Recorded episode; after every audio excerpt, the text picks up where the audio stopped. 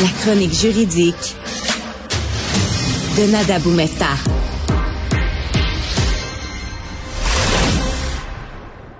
Bonjour Nada. Bonjour, messieurs. Alors, un mouvement pour la suspension automatique des casiers judiciaires, qu'est-ce donc? Oui, alors euh, essentiellement, c'est une coalition qui a débuté en Ontario avec le nom Fresh Start Coalition, Nouveau Départ essentiellement, euh, qui euh, cible vraiment toute la façon dont on traite, Mario, les dossiers qui ont été judiciarisés en criminel, donc des gens qui ont passé par le processus où ils ont été accusés, déclarés coupables ou qu'ils ont plaidé coupables et ont été sentencés, mais que le temps a passé et que malheureusement, cette sentence-là, finalement, ou ce, ce, plaidoyer culpabilité-là, déclaration de culpabilité, devient ce qu'on appelle un antécédent judiciaire qui nous suit, à moins qu'on ne fasse des démarches judiciaires de pardon qui, elles, impliquent d'abord un engagement financier pécunier, des démarches administratives quand même assez complexes, mais aussi des questions de délai et toute une question d'accessibilité à ce type de demande-là. Et c'est ce qu'on soulève dans la demande qui est signée par plusieurs groupes, dont l'Association des avocats de la défense de Montréal, de Québec et aussi la clinique juridique de Saint-Michel, en ce qui a trait aux gens qui se retrouvent pris avec des antécédents judiciaires et donc ne pas avoir accès, par exemple, à un emploi, au logement, à des demandes de crédit, par exemple, ou des choses comme ça, basées sur le fait qu'ils ont un antécédent, même s'il n'y a pas eu d'autres événements, ils n'ont pas de, d'autres euh, causes judiciaires amenées devant les tribunaux, et ça leur crée finalement un bâton dans les roues, une épine dans le pied, qu'aujourd'hui on veut dénoncer et on demande au gouvernement fédéral d'imposer des modifications. Mais, mais, oui, mais euh, OK, c'est ça, c'est qu'on une façon plus simple d'obtenir le pardon, c'est quoi qu'on demande? En fait, qu'on demande, euh, la coalition demande par la voix de 85 groupes, en fait, que il y ait une catégorisation ou à tout le moins une création de finalement d'évacuation de dossiers d'antécédents judiciaires qui serait automatiquement sans que la personne ne soit obligée de le demander. Et là, dans des cas quand même assez précis où on parle de gens qui ont eu des antécédents judiciaires ponctuels, qui datent, qui n'ont pas été récidivistes, donc des gens qu'on peut euh, raisonnablement croire qu'ils ne vont pas commettre d'autres euh, infractions qui ont un risque de récidive bas, mais qui peuvent être un atout à la société, peuvent euh, quand même avoir le droit d'appliquer à des postes, que ce soit des, des, des postes où on a cette interdiction-là, par exemple, euh, d'avoir des antécédents judiciaires et que pour cette simple raison-là, il n'y ait pas accès, n'ait pas accès à des logements, même après des années après avoir été déclaré coupable. C'est sur cette question-là qu'on veut se pencher parce que ça affecte quand même, messieurs, il faut le savoir, près de 800 000 Québécois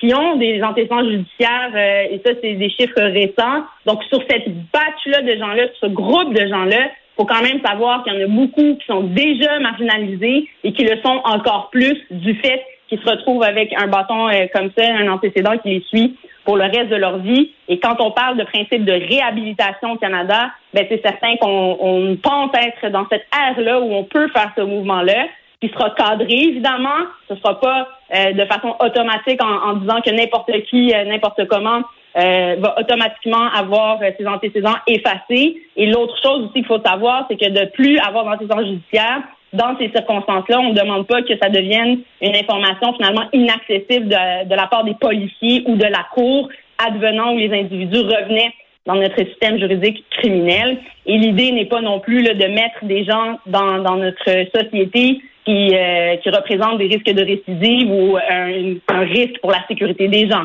Donc souvent, quand il y a l'imposition de ce type de, conditions-là, c'est pour protéger, mais on parle vraiment de gens qui malheureusement se retrouvent finalement à côté au mur parce qu'ils ont les antécédents, ils n'ont pas nécessairement les moyens pour euh, s'en dégager.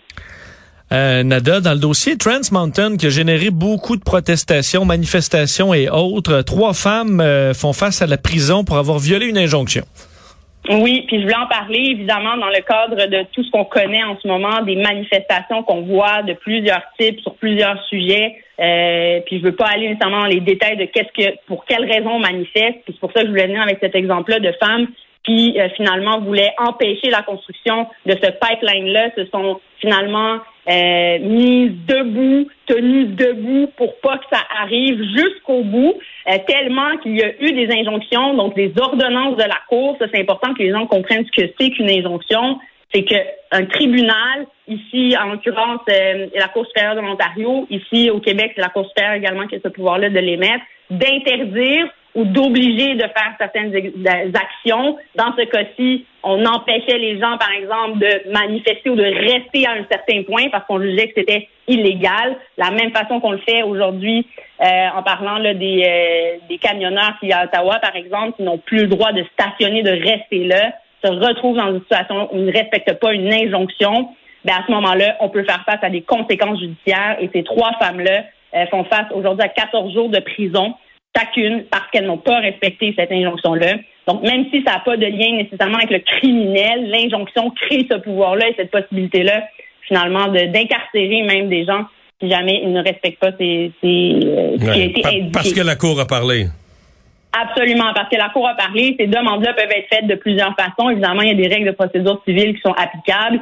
Il y a des injonctions qui, sont interlocutoires, certaines qui vont nécessiter un peu plus de preuves, d'autres, euh, quand ça passe même, là, le tribunal pourra euh, donner. Rappelons qu'une injonction, c'est pour agir rapidement aussi. Hein. C'est quand on fait face à une situation où on doit euh, euh, forcer quelqu'un à agir ou ne pas agir d'une certaine façon. Et c'est là où la Cour agit. On l'a vu à Ottawa pour les camionneurs. Rappelons qu'ils ne respectaient déjà pas certains règlements municipaux qui étaient déjà en place. Et toutes les questions, évidemment, des actes criminels qui auraient été posés par certains manifestants se posent ici. Mais là, on ajoute une autre couche quelle injonction qui donne des obligations à ces gens-là de respecter la loi. Rapidement, euh, début du procès de Marineland, un procès en cruauté animale. Oui, je voulais absolument revenir là-dessus parce que euh, on est au Québec d'abord et le code civil a été changé euh, il n'y a pas si longtemps. quand on parle d'animaux, ce ne sont pas des biens, des objets, ils ont été reconnus comme des êtres vivants à part entière. Et là, on parle d'animaux de toutes catégories, en partant du chat, donc ce qui est domestiqué ou ce qui serait même sauvage, dans ce cas-ci, dans le parc aquatique Marineland, on, on a porté plainte finalement sur l'agissement du parc envers ces animaux sauvages qui sont en détention. On parle donc entre autres de mort de certains animaux, de maltraitance euh, au niveau des spectacles qu'ils ont faits, etc., etc.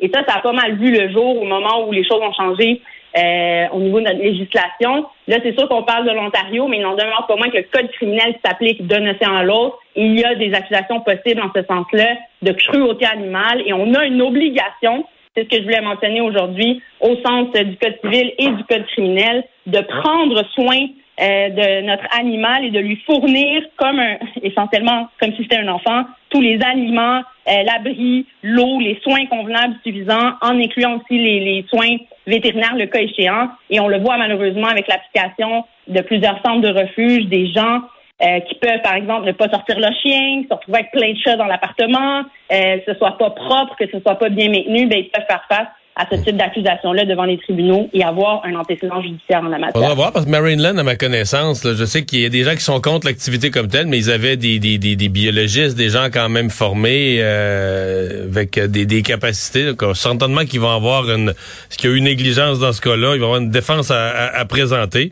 Euh, est-ce que cette défense sera à la hauteur? C'est ce qu'on va savoir dans le... Oui, à suivre. Merci, Nada. Merci, à demain.